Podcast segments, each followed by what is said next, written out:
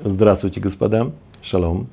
У нас сегодня 44-й урок из нашего цикла «Учим Талмуд». Мы на этих уроках, на этих 44 уроках, и на этом тоже, мы проходим шестую, глава, э, шестую главу трактата Баумаце, Вавилонского Талмуда. И сегодня поздравляю вас. Сегодня у нас последний урок Гемары на эту шестую главу. Со следующего урока с Божьей помощью мы переходим Э, к другому материалу, найдем какую-нибудь, еще неизвестно, новую главу и будем учиться дальше. Э, учиться нужно с интересом, с радостью, и мы вам будем помогать делать переводы, э, сопровождать наши уроки, не лекции, а уроки материалом, в котором конспектуально записан наш, наш самый урок, и главное, есть там перевод. Для, для чего? Для того, чтобы можно было всегда потом Э, повторить этот материал, а повторять его необходимо. Первый раз мы учим это чтение, второй раз учим, второй раз повторяем. Вот это называется уже учебой. Русская пословица «повторение мать учения» совсем даже не только русская, она вообще общемировая, она у нас э, в, в основе нашего изучения Торы, Талмуда, устного, э, э, устной Торы, письменной. Почему? Потому что только повторяя материал, можно его освоить. Только тогда только тогда можно сказать, что мы учим Тору. Сегодня мы заканчиваем, заканчиваем наш, наш, наши уроки.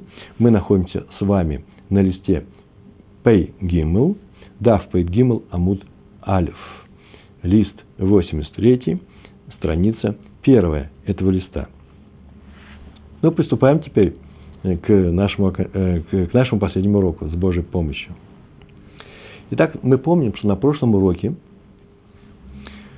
который вы тоже помните, было проведено правило от имени Ис, так его сказал мудрец, которого так звали. Не Раф, не Раби, никак. Это звали просто Иси бен Юда. Он это правило, которое сейчас мы его скажем, он вывел его из стиха о стороже, который взялся сторожить чужую вещь какую-то. А мы знаем, что это не обязательно должен быть сторож, который вообще на самом деле сторожит, взялся сторожить. Это может быть ремесленник, который взялся, на самом деле он взялся что-то сделать из материала заказчика, но он ведь еще и сторожит это. Это арендатор, который взял что-то в аренду, ведь он на самом деле не только арендует это, он еще и сторожит это, чтобы это не пропало. Так вот, там написано просто о стороже. И так было сказано, что если он взялся сторожить чужую вещь, а ей был нанесен ущерб не по его вине, он ничего особенного не сделал, нету того, что мы называем пшия, безобразного поведения, э, отношения к этой вещи, халатное отношение, о, слово, преступно-халатное отношение, потому что Пуше – это вообще преступник, халатное отношение к этой вещи, то в Шмоту, в 22 главе так написано, нет свидетеля, если нет свидетеля того, что там произошло, то клятва Всевышнего пусть будет между ними в том, что он не сделал никакой халатности. Э, и он дает эту клятву, что не проявил халатность, пшия, и он свободен, он не платит за ущерб. Отсюда мы учим, что если там, где были свидетели, вот это сделал Иси бен Иуда, там, где были свидетели, их надо привести. Если он их не переводит, а там были свидетели, например, это очень людное место, то в таком случае даже клятва ему не поможет, чтобы освободиться от платы за тот ущерб, который он нанес. И вот на, на этот, э, здесь несколько есть историй. Как я понял, две на эту тему. Потом еще одна история, э, тоже любопытная а потом совершенно не, необыкновенная вещь, просто финал. Как всегда, в главе, в каждой главе, каждая глава, и тем более трактат, заканчивается на какой-то очень высокой моральной ноте. Обратим внимание на это. Я просто приближаюсь к, этой, к этому отрывку, он многим известен, как к празднику. Мы сейчас приближаемся, господа, к празднику. Но сначала нужно отработать, заработать его, нужно сначала пройти эти истории. Они тоже достаточно легкие, понятные. Начинаем читать. Агу Гавра – так начинается вообще большинство историй. Гагу Гавра – это вот конкретный человек. Это называется история с одним человеком. Агу Гавра, Гавра – это мужчина, человек. Дегавака Маавар Хавитта де Хамра. Один человек, Дегава, де, который, Гава, был, Ка, он, Мавар, переносит, перетаскивает. Хавита, это на самом деле еврейское слово хавит, бочка не хавита через тета, это хавита через тав, и алиф в конце, это бочка по-арамейски. Хавита дихамра, или дехамра. Хамра – это вино. яин. То, что делает из человека хамор полный, если он перепьет больше, чем нужно. История про человека, который перетаскивал бочку, он был носильщик бочки, наверное. А где он ее перетаскивал? Б. Ристыка дымохоза. Ристыка – это площадь на самом деле. Э, и все так говорят, что это площадь. Д, которая Махоза. Махоз – это город, известнейший, крупнейший город в Вавилонии тех времен, где у нас и составлялся Вавилонский Талмуд. И он приносил эту бочку на площади. Все, есть еще некоторые люди, говорят, на самом деле он на рынке был. Просто Ристака – это еще и название не просто площади, а такого пространства, открытого от, от жилых домов. И там обычно рынок устраивали. Дымохоза. Главное, нам нужно знать, что там есть много людей. Это не ночью происходило. Ветавра Безиза Дымохоза. Ветавра. Вы знаете, по правилам еврейского языка нужно вообще-то Тавра Шавар, да? И тогда должно быть так написано. Э, товар разбил, Тавра ее. Твара, так должно быть. У Твара. О, как должно быть э, по правилам нашего языка. Но почему-то мы все учим э, Весавра. Ну, неважно. Тав, тав башкинозис.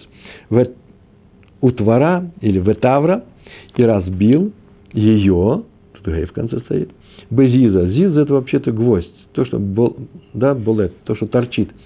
Бревно торчало из этой стены. Высоко этой стены торчало бревно. Он ее нес и на, эту, на это бревно наткнулся. Дымохоза. Дымохоза на бревно, которое было в Махозе. Я не, не нашел этого решения, почему сказано, что он нес бочку в Махозе и наткнулся на, на бревно, которое торчало из стены в, Махозе. Но вот есть такое мнение, как это было на нашем уроке, что на самом деле есть стена. И эта стена, она выходит на, на две стороны. Первая сторона – это общественное владение, общинное, там город. А здесь частное владение. Так вот, эта бочка торчала в ту сторону, которая называется в город. Она торчала в город, поэтому называется Зуза Демохоза. Бревно, которое торчало, торчало в город. И что произошло? И он Тавра, он ее разбил. И Аталикам и Дырава. И пришел человек к, кра, э, к Раве. Равы его звали. Он пришел к Раве. Наверное, хозяин этой бочки захотел, чтобы он заплатил за нее. И поэтому он, он не захотел. И поэтому пошел к крупнейшему раввину своего поколения. Он жил в Махозе, и он пришел к нему. И рассказал весь этот случай. Амарлей сказал ему, кто сказал? Рава. Что он сказал? Ристака Дамахоза площадь в Махозе, рынок в Махозе, Шкихи Ба Иншей, там же, там же присутствуют люди. Там полно людей. Вот что он сказал. И понятно, что эти люди разбить бочку, которой много вина, и там большая огромная лужа, шум, крик. Понятно, что видели этот случай все, многие видели. А поэтому что нужно сделать? Зиль, айти, ре ая, вейфтар. Пойди, приведи свидетеля, и освободишься. Освободишься от платы. Каким образом освободишься? Будешь свободен. А именно, они придут и скажут, да, это была правда. Так это было. Сейчас он скажет, ну почему этому человеку не верить? Почему нужно верить другим людям? Да потому что он заинтересован в том, чтобы сказать, освободиться. А люди, понятно, что это будут не его родственники, понятно, что это будет не компания из его бригады носильщиков, это будут объективные, совершенно посторонние люди. Вот их приведи, пожалуйста, э, мы, мы тебе верим, но у нас такой закон еврейский мы должны свое решение обосновывать на чем? На объективном мнении участников, не участников, а свидетелей. И поэтому он сказал, что не нужно произносить в этом случае, произносить клятву в этом случае, о том, что я там, не было у меня халатного обращения с, с этой бочкой, не было пши, лопашати называется. Так мы учили на прошлом уроке, правильно ведь с вами было? Там было два варианта. Первый вариант был, что лопашати, что это не пшия, а второй вариант, что я разбил бочку ненамеренно по постановлению мудрецов. Правильно? Так было? Здесь эта клятва ни та, ни другая не поможет. Почему? Если не было свидетелей, то да, достаточно дать клятву. Но если были свидетели, надо привести свидетелей. И клятва вообще не нужна. Так он им сказал. Так он сказал, и все, история заканчивается, но есть еще, после, после истории происходит следующее. Разговор Равы со своим сыном. Сын начинает. Амарле Рав Йосеф. Сказал ему Рав Йосеф, Брей, его сын. Такую фразу он сказал. Кеман. к Иси? К Ман. Это кто? Как кто? По решению, по мнению кого ты выдал такой закон, э, выдал, э, распорядился? К Иси? К Иси бен Юда? Который сказал, что если там есть свидетели, то нужно привести свидетелей. Если там не бывает свидетелей, тогда достаточно дать клятву. Так он сказал. И Рава сказал, а Марлей, а Марлей сказал ему, ответил, ин к иси. Ин – это рамейское слово «да», это не еврейское слово «нет». Ин к иси, да, как иси, по мнению Иси бен Иуда. В свирлан каватей. В свирлан, и мы считаем, каватой, что по его мнению идет этот закон. Тут есть еще одно маленькое, одно маленькое замечание – Э, что пришел вообще сказать Иси бен Иуда? Он сказал, если там есть свидетели, то ты обязан привести, свиде, привести свидетелей, что ты э, нечаянно ее разбил. Что не сделал ничего такого предусудительного. Не катил ее по, э, по дороге, все удивляют, смотрите, как бочки таскают. Сейчас она расшибется, я расшиблась. Нет, нет, что ты старался. Приведите свидетелей, что ты ее не расшиб таким образом. Так он на что, пришел устражить положение сторожа? Или облегчить? Если там были свидетели, приведи свидетелей. Клятва тебе не поможет. Да, такой вопрос. Это называется устражить. Или же считает, что он пришел облегчить положение сторожа, а именно, если приведешь свидетелей, можешь не давать клятву, а если дашь клятву, можешь не приводить свидетелей. Что это? Для облегчения или для устражения? Так вот, Риф, замечательный законоучитель, э, многие комментарии часто мы берем у него – в наш, на наших уроках, он сказал, нет, ну, скорее всего, мы имеем дело с устражением, а не облегчением. Почему? Откуда мы взяли? И так может быть и так. Да потому что Рафьоси Брей, сын Равы, удивился. Он так пришел, он такую фразу спросил, а почему так отец решился? Как Иси? Если бы это было так, если бы это было облегчение, понятно, что он так поступил. А если устражение, почему ты поступил, как он? Он услышал постановление, он должен привести свидетелей. Зачем он удивился?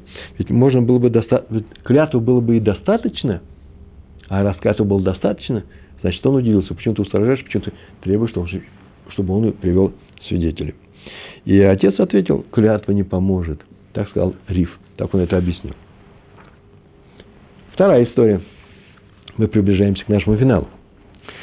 И снова. Гагу Гавра Дамарлей Лихаврей. Один человек, Гагу Гавра, вот история с одним человеком, Де Амар, который сказал Лей ему, кому Лихаврей, другому человеку, своему другу, да, так часто мы говорим Хавер. Нет, Лихаврей, это может быть даже никакой не друг. Так считается везде, в большинстве случаев в устной торе и в письменной Раэгу, люби ближнего своего, это не значит ближнего, совсем ближнего, вообще любого. Он тебе должен быть ближним. То же самое здесь. Один человек сказал другому человеку, что он сказал? Зиль звинли арбаме данный хамра. Зиль, это слово вы уже знаете, называется иди. Мы сейчас только говорили. Иди, зиль.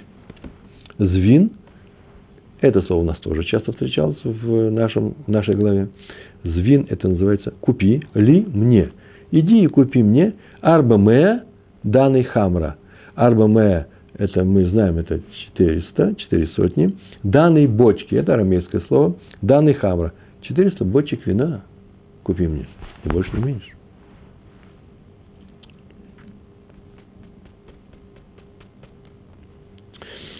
Э, тоже мне стало интересно, я это уже выписал. Э, он ему дал деньги или нет? А не важно. Он ему дал деньги. Значит, сейчас у них что-то произойдет. Деньги у него, у этого посланца не дал деньги, даст, если решение будет такое, что тот не виноват.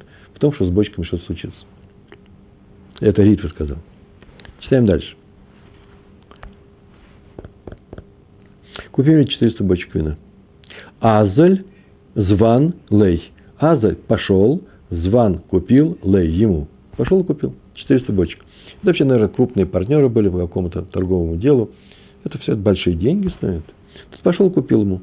Лесов Аталикамы в конце пришел к нему, в конце концов, или затем, после всей этой покупки, лесов Аталикамы, то есть затем, потом, какое-то время прошло, Амарлей, и сказал ему, Звини лах, поскольку все на арамите идет, и нужно лах читать как лах, не лха, как на иврите. Я купил тебе звини лах, я купил тебе, арба меа, данный хамра, 400 бочек вина, уткифу легу, леу, и прокисли они. Все уксус. И вино просто, это большие деньги вино стоит, уксус намного-много меньше. Я купил 400 бочек вина, все твое вино скисло. Аталикам и Дерава, и пришел, купивший вино, к Раве, его, наверное, послал хозяин этих денег. А Марла, и Рава сказал ему, Арба ме данный хамра ткифей, Арба ме 400 данный хамр бочек вина ткифей, скисли, ну, вне всякого сомнения, об этом знают люди. Смотрите, что он сказал. Кала итла лемилта. Кала – это коль, голос.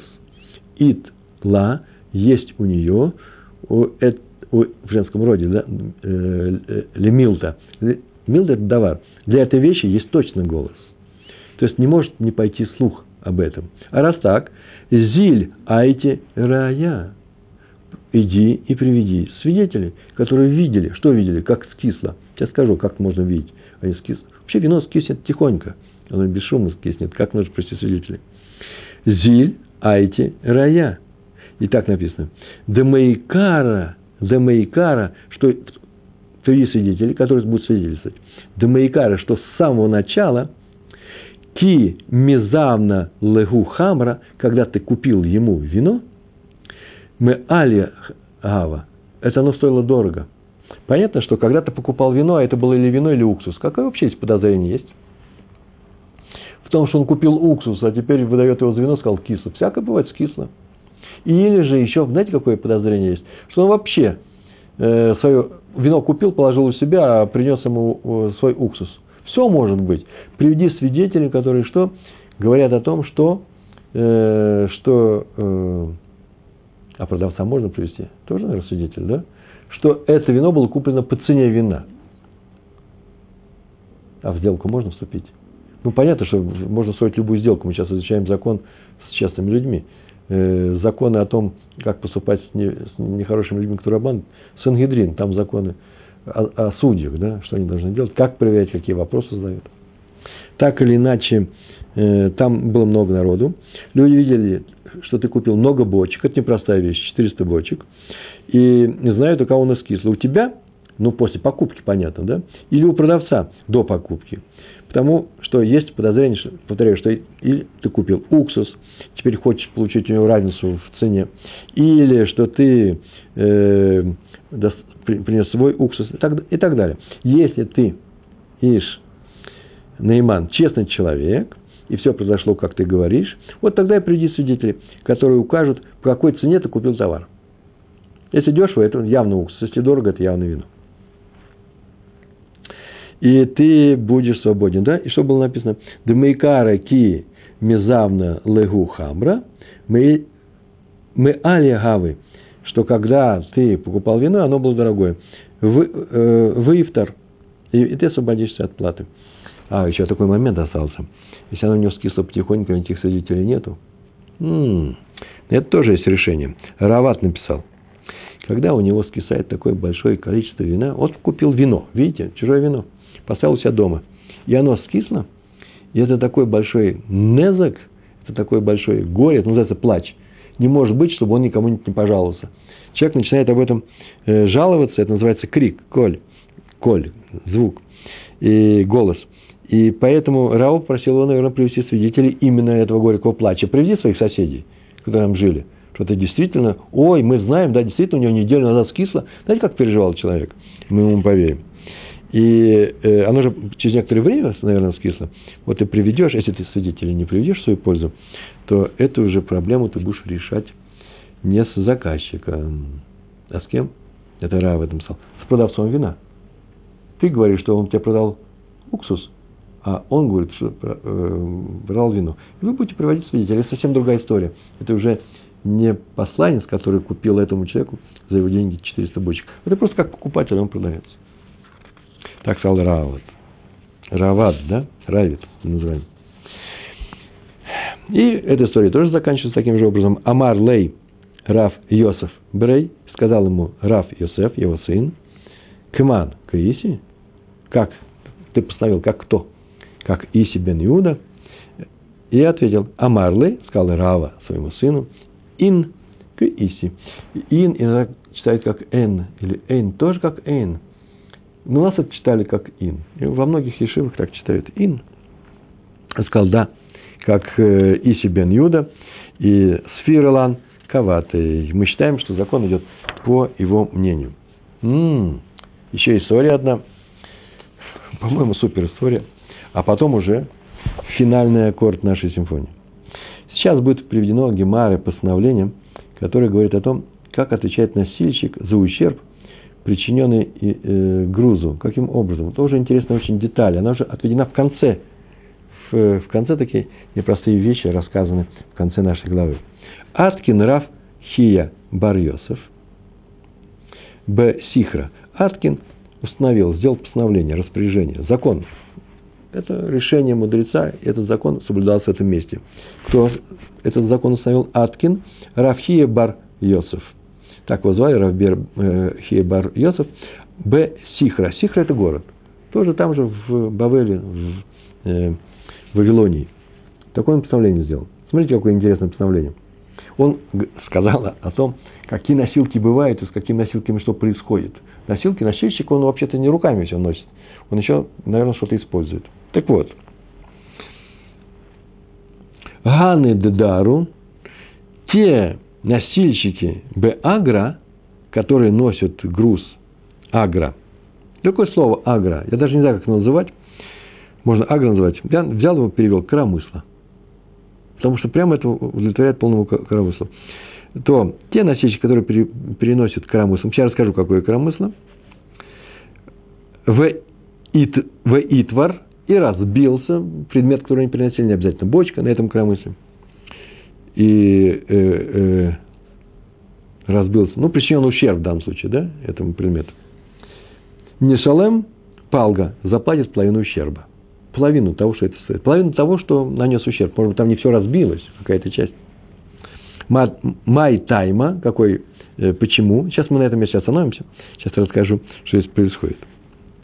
Значит, что, кто такая агра? Давайте все это возьмем и э, за, нарисуем. Вообще, эта вещь непростая. С агро это про, просто. Вот дальше непросто. Значит, что такое агра? Сейчас возьму эту э, агро.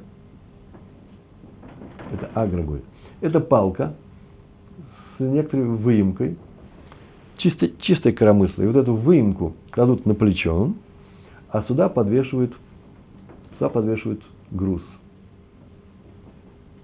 Такие ведерки он нарисовал. Красиво? А тут идет человек. Вот он идет. Э, в эту сторону он идет. Вот видите, в это направление. Обратите внимание, так написано в всех комментариях. А теперь смотрите на меня. Он положил это на плечо.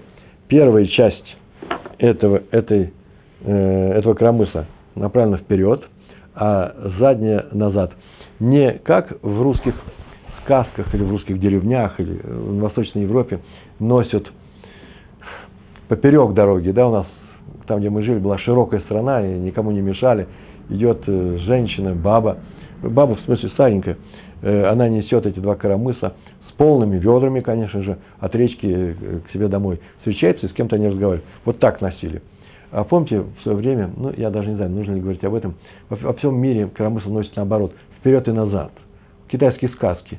Да, там идет, идет э, герой китайской сказки с коромыслом из города в деревню, и у него обязательно вперед и назад. Экономия пространства. Вот о нем сейчас было и сказано. Вот он взял на коромысло, положил этот вес спереди и сзади, пошел, и он что сделал? Он у нас... А что с ним произошло, с, самим, с этим человеком?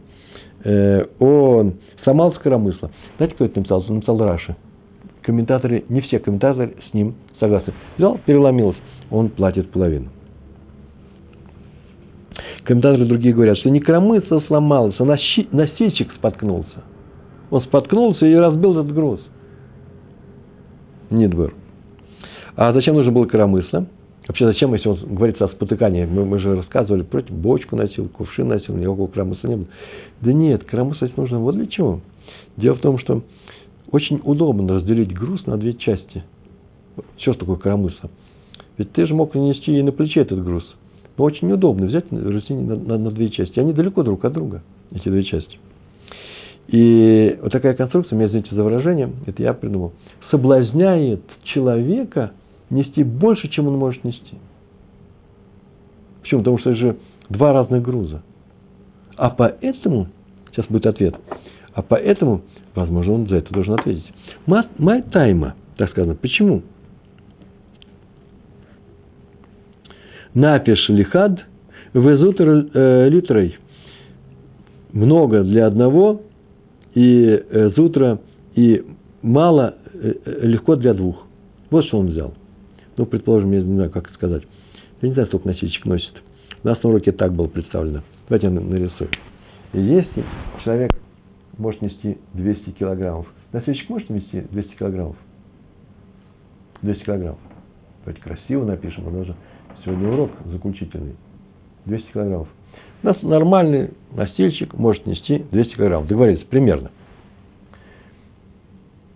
Один. А у него два груза. Один 120 килограммов и еще один 120 килограммов.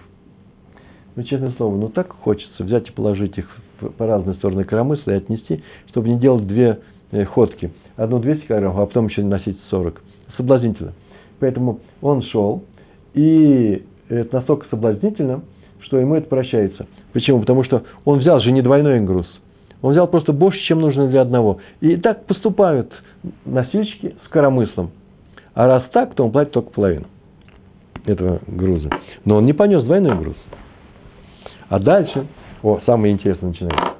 Это у нас было что? Агра. А есть значит, такая вещь, которая называется дигла.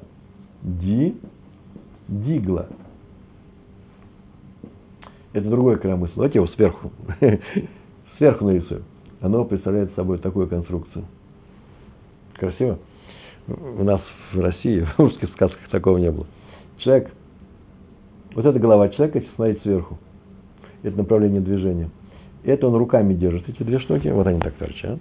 Сзади торчит палка, и туда он вешает груз. А удобная конструкция, нет?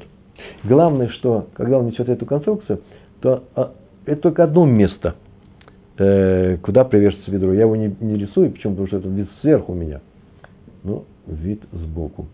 Это у нас человек идет.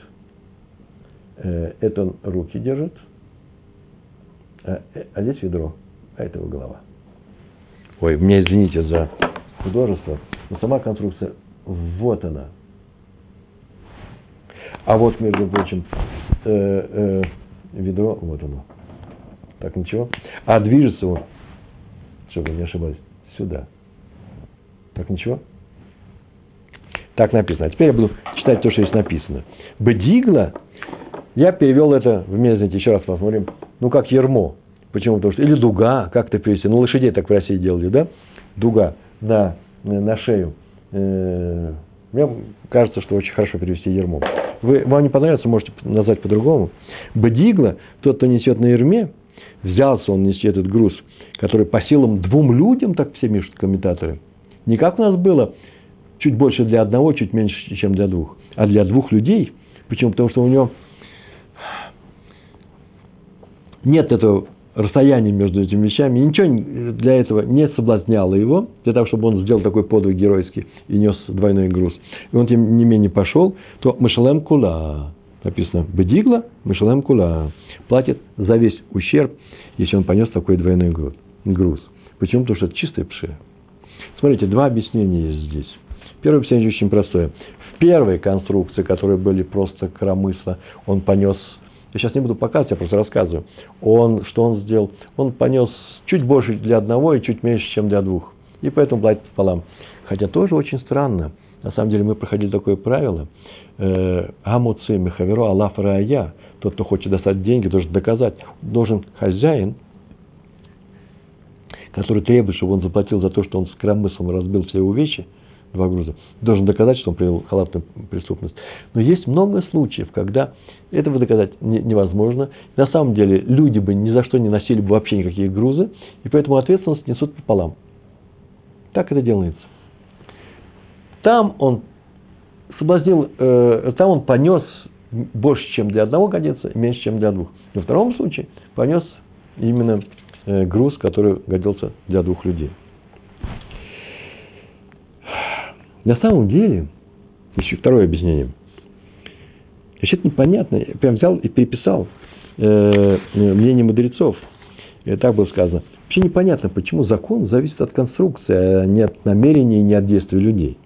И мы можем так сказать, я уже об этом намекнул. Дело в том, что коромысла от ерма отличается э, немногим. Там двойной груз одинарный. Но почему возникает разница в законе? Это дело в том, что здесь и там, и там можно нести легкий груз. Несложно, можешь нести. Но коромысла как бы располагает сама конструкция. В нашей местности так носит. А раз так носит, то часто очень бывает, что несут чуть больше, чем 100 кил, э, 200 килограммов, чем для одного. Поэтому здесь пополам. А вот в нашей местности, там, где носит дигла, это ермо, не носит двойной груз. Если ты понес двойной груз, ничто тебя не соблазняло на это, а раз так, то ты что? То ты по шее. Знаете, там еще интересная вещь есть, я обнаружил. Только Раша об этом пишет – я рисовал эту букву У, да, э, ермо. На самом деле Раши пишет, а задняя часть не раздвоенная, она очень длинная. Почему длинная? И только Раши написал об этом. Что когда он хочет отдохнуть, он может даже не присаживаться, облокотился и стоя отдыхает. Наверное, в том месте, где вообще начальник этих перевозок, начальник транспортного отдела, да, не разрешает своим носильщикам садиться на землю и отдыхать. И поэтому они придумали такую конструкцию для отдыха. Так Раш написал. Э, я думаю так, что тогда нужно было написать, что крепится каким-то образом здесь груз, да, и на спине он немножко несет, помогают. Палка, ну, палка у меня, знаете, длинная палка сзади, она что, волочится, она торчит, торчит, а мешает другим людям. Такая непростая вещь. Э, нет необходимости в нашем законе говорить о том, как он отдыхает. Раша написал, тем не менее, и поэтому объяснение мы привели, э, какое оно есть. А теперь фанфары. Теперь у нас есть не что иное, как э, история раба Бар Бархана. Так начинается. Раба Бар Бархана, обратите внимание, раба это его, так звали его имя, Бар это сын, а Бархан это имя у отца. Отец у него был Бархана. У него не было имени, он назывался по матери, сын Ханы. Кстати, посмотрите, у вас во всех текстах написано Ханан, во всех текстах. И многие-многие э, учителя, э, мудрецы, талмудисты обратили внимание, что здесь, конечно же, должен быть Бархана, а не Ханан, известный человек. Э, и поэтому привели. Некоторые, правда, говорят Баруна. Есть еще и такие, один-два человека. Так или иначе, мне проще говорить о человеке, которого я знаю чуть ли не лично. Раба Бар Бархана. Для него эта история очень характерна. Раба Бар Бархана. Тавруле, это заглавие такое – вот что у него произошло. Таврулей разбили ему ган у эти шоколаей. Шаколаей. Шоколаи это носильщики. Чего? Хавите э, дехамра. Носильщики бочки вина. Одной бочки. Тут написано одна бочка. Они ему разбили одну бочку. Так полагаю, что они были носильщики несли много бочек, потому что мне сейчас это понадобится, нам понадобится а разбили они одну. И понятно, что они... А, и комментатор, комментарии пишут, что это было э, пшия. Так написал Раши. Они споткнулись на ровном месте. Помните, мы проходили на ровном месте. Никакая клятва не помогает. Платный, бесплатный. Это пшия. Или же э, они несли каждой по бочке вина, э, что только подсел только одному. Это как в нашем истории сейчас было, да? Несет бочку вина, а нужно что? Сделать. Вообще двоим нужно нести. Но двоим это мало – и он платит, половину, хотя платит, платит.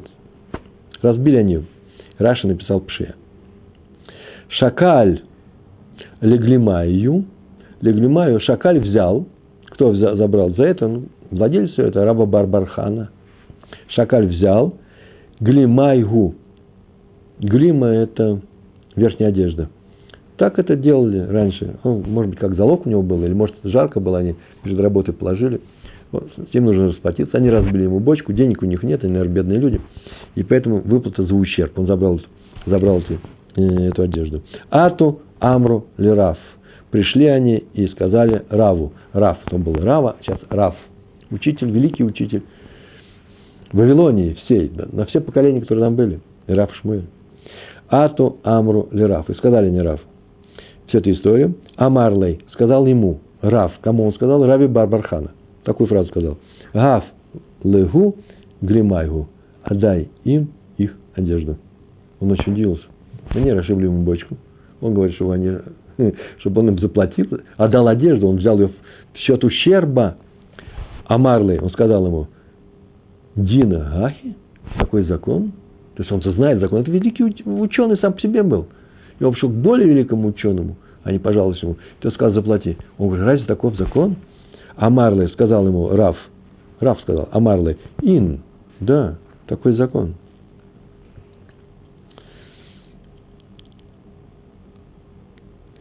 Э, тут, посмотрите сами, непростая вещь.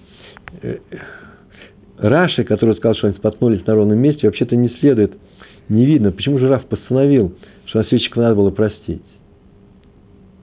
Ну, ошиблись они, ошиблись. Они проявили халатность. И на самом деле, когда человек проявляет некоторую халатность, он должен заплатить. Мы можем просить, но нет такого закона. Вы понимаете, нужно найти возможность, какое-то объяснение, в котором была бочка сломана не в результате халатных действий, да, а потому что это, например, произошло на месте, где нет свидетелей, и они не могут никого принести. И, однако носильщик, а, где были свидетели, а они их не привели на суд. Вот. Вы слышите? Она была в результате, они говорят, мы ничего особенного не сделали. Не спотыкались, так получилось. Бревно на нас упало. Но там были свидетели, они их не привели. О, в таком случае, может быть, да.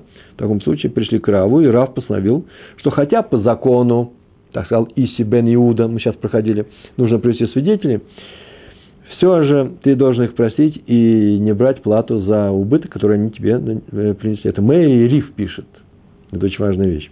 А некоторые говорят, да нет, Раша правильно сказал. Они споткнулись, они сделали плохую вещь, сделали пше.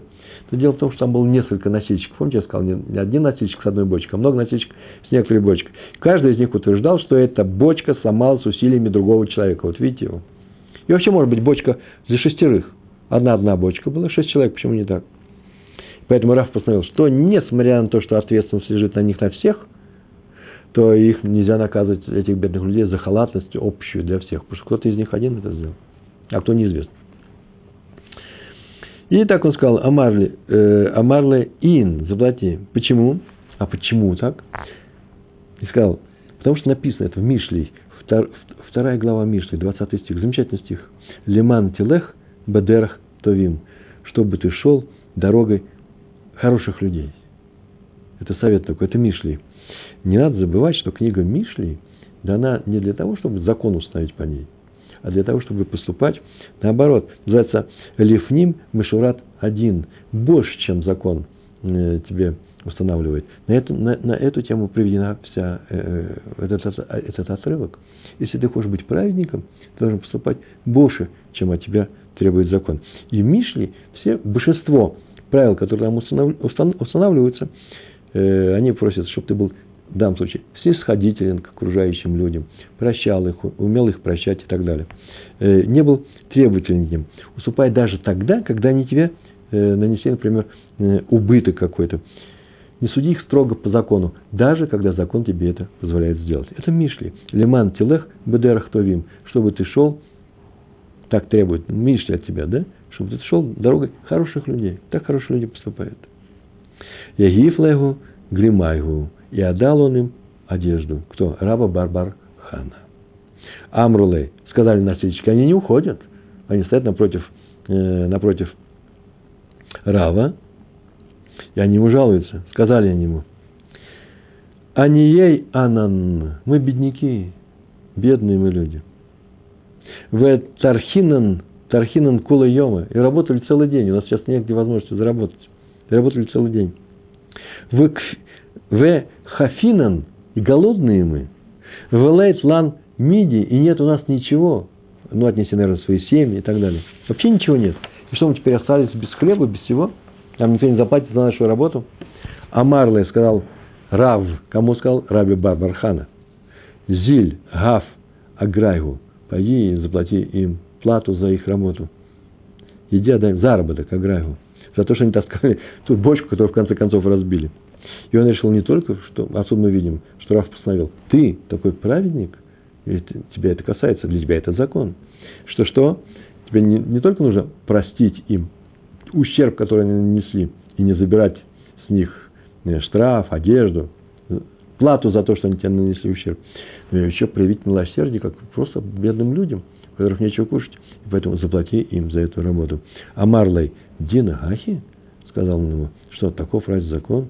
А Марлей Ин, сказал ему, да, такой закон. В Орхот Цадикин Тишмор. Продолжение того же самого стиха из мысли, э, из Мишли называется Орхот. Обычаи праведников Тишмор соблюдай. На самом деле Орхот это еще и стезя, да, еще и дорога. И можно привести, чтобы ты держался, чтобы ты держался дорогой праведников. Как там было написано? О, ужасно интересно. Это же одно и то же. Смотрите, там так написано в первой части. Чтобы ты шел путем правильных, э, хороших людей, и чтобы ты держался дороги, прав, дорог, дорог, стезей праведников. Это одно и то же. А отсюда мы видим, что, что ты должен им отдать э, э, и э, проявить страдания и заплатить за это. На самом деле, смотрите, там дороги, здесь стези, там хорошие люди, здесь праведники. На самом деле, примерно же одно и то же. Если были бы в разных местах написано в Мишне, мы бы так сказали, о, это не что иное, как будь сострадателен к людям, но не бери с них ту плату, за тот, плату за тот ущерб, который они тебе нанесли. Но поскольку они стоят рядом, получается, что вторая часть кто-то пришла дополнить, потому что в первой уже написано об этом. А раз она пришла дополнить, то что нужно сделать? Нужно сказать, что не, не только прости им тот ущерб, который они тебе сделали, но и еще не лишай их платы за работу, плохо проделанную, но за ту работу, которую они сделали. А вот а, Гравеленский Гаон добавляет, обратите внимание, там были правильные люди, а здесь цадиким. Там были товим, да, там были хорошие люди. Хорошие люди, такие люди, которые могут простить ущерб, который им нанесли другие люди. А праведник не только простит, он еще и поможет и даст свои деньги – не заработанные ими, для того, чтобы они не голодали. Так сказал Еленский Гаон. Мы с вами заканчиваем нашу главу. Мы подошли совсем к финалу. Сейчас мы произнесем последние слова, которые обязательно нужно произносить, когда заканчивается изучение главы любого трактата Вавилонского Талмуда. Э, в двух словах о том, что мы сейчас с вами проходили. Во-первых, мы с вами занимались арендой.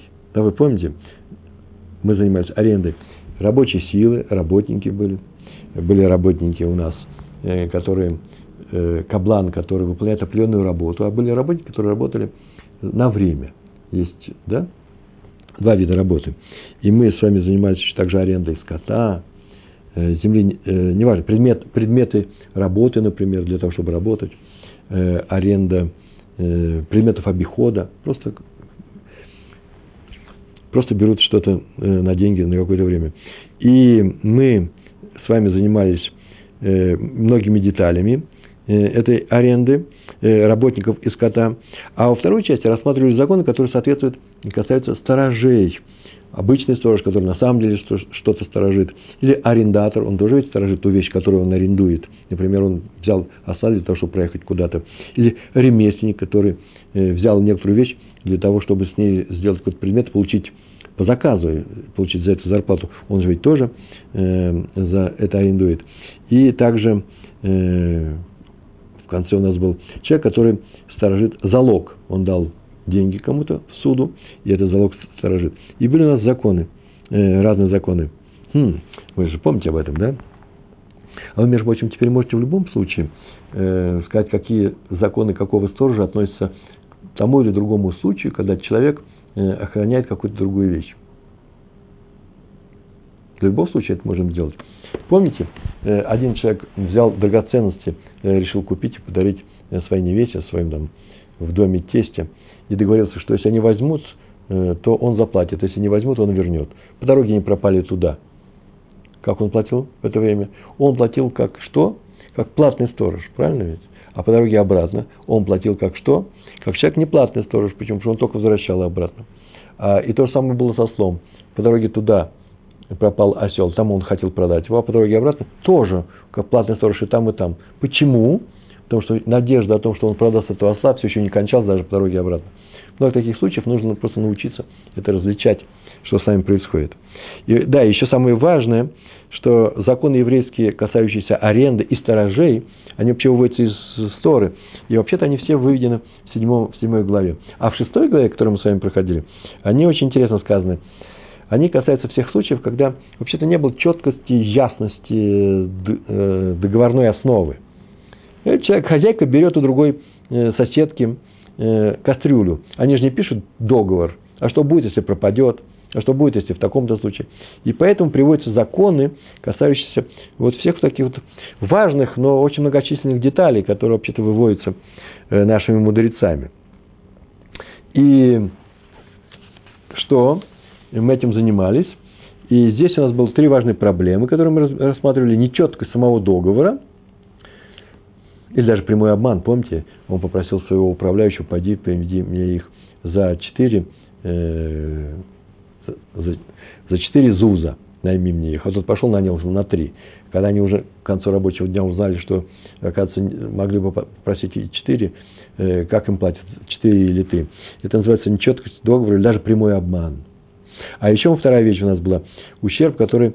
Э, э, каков ущерб за то, что кто-то отказался от половины своей работы. Да? Например, наниматель сказал, что нет, я прекращаю, я нашел других людей, я не хочу, чтобы вы продолжали работу. Он платит, сколько им платит. А если они сказали, мы уходим сейчас после полдня работы, мы этим тоже очень много занимались, совершенно замечательная, изумительная логика. Вы помните ту великую барету, где все, все законы были выводились оттуда? И теперь мы с вами знаем, э, кто такие сторожа, мы знаем, что такое с вами аренда, а самое главное, мы с вами научились читать и понимать Гемару, Талмуд – для этого мы с вами собирались. А теперь произносим те слова, которые положено говорить каждый раз при окончании главы. Адрана лах, а сохер эда уманим. Мы к тебе еще вернемся. Глава, мы к тебе, глава, обращается как к человеку. Глава, которая называется нанимающий работников. Мы еще вернемся к тебе, шестая глава Бау Маце, когда пройдем весь шас, всю Гимару, и по второму разу, по третьему будем еще возвращаться, чтобы еще глубже и глубже знать этот материал, чтобы выполнять ту функцию, ту задачу, которая легла на весь еврейский народ, для того, чтобы учить, изучать Тору. Большой вам удачи я вам желаю на этом пути. Надеюсь, мы с вами еще не расстаемся с Божьей помощью. И вам большое спасибо за содействие. Успехов, всего хорошего. Шалом, шалом.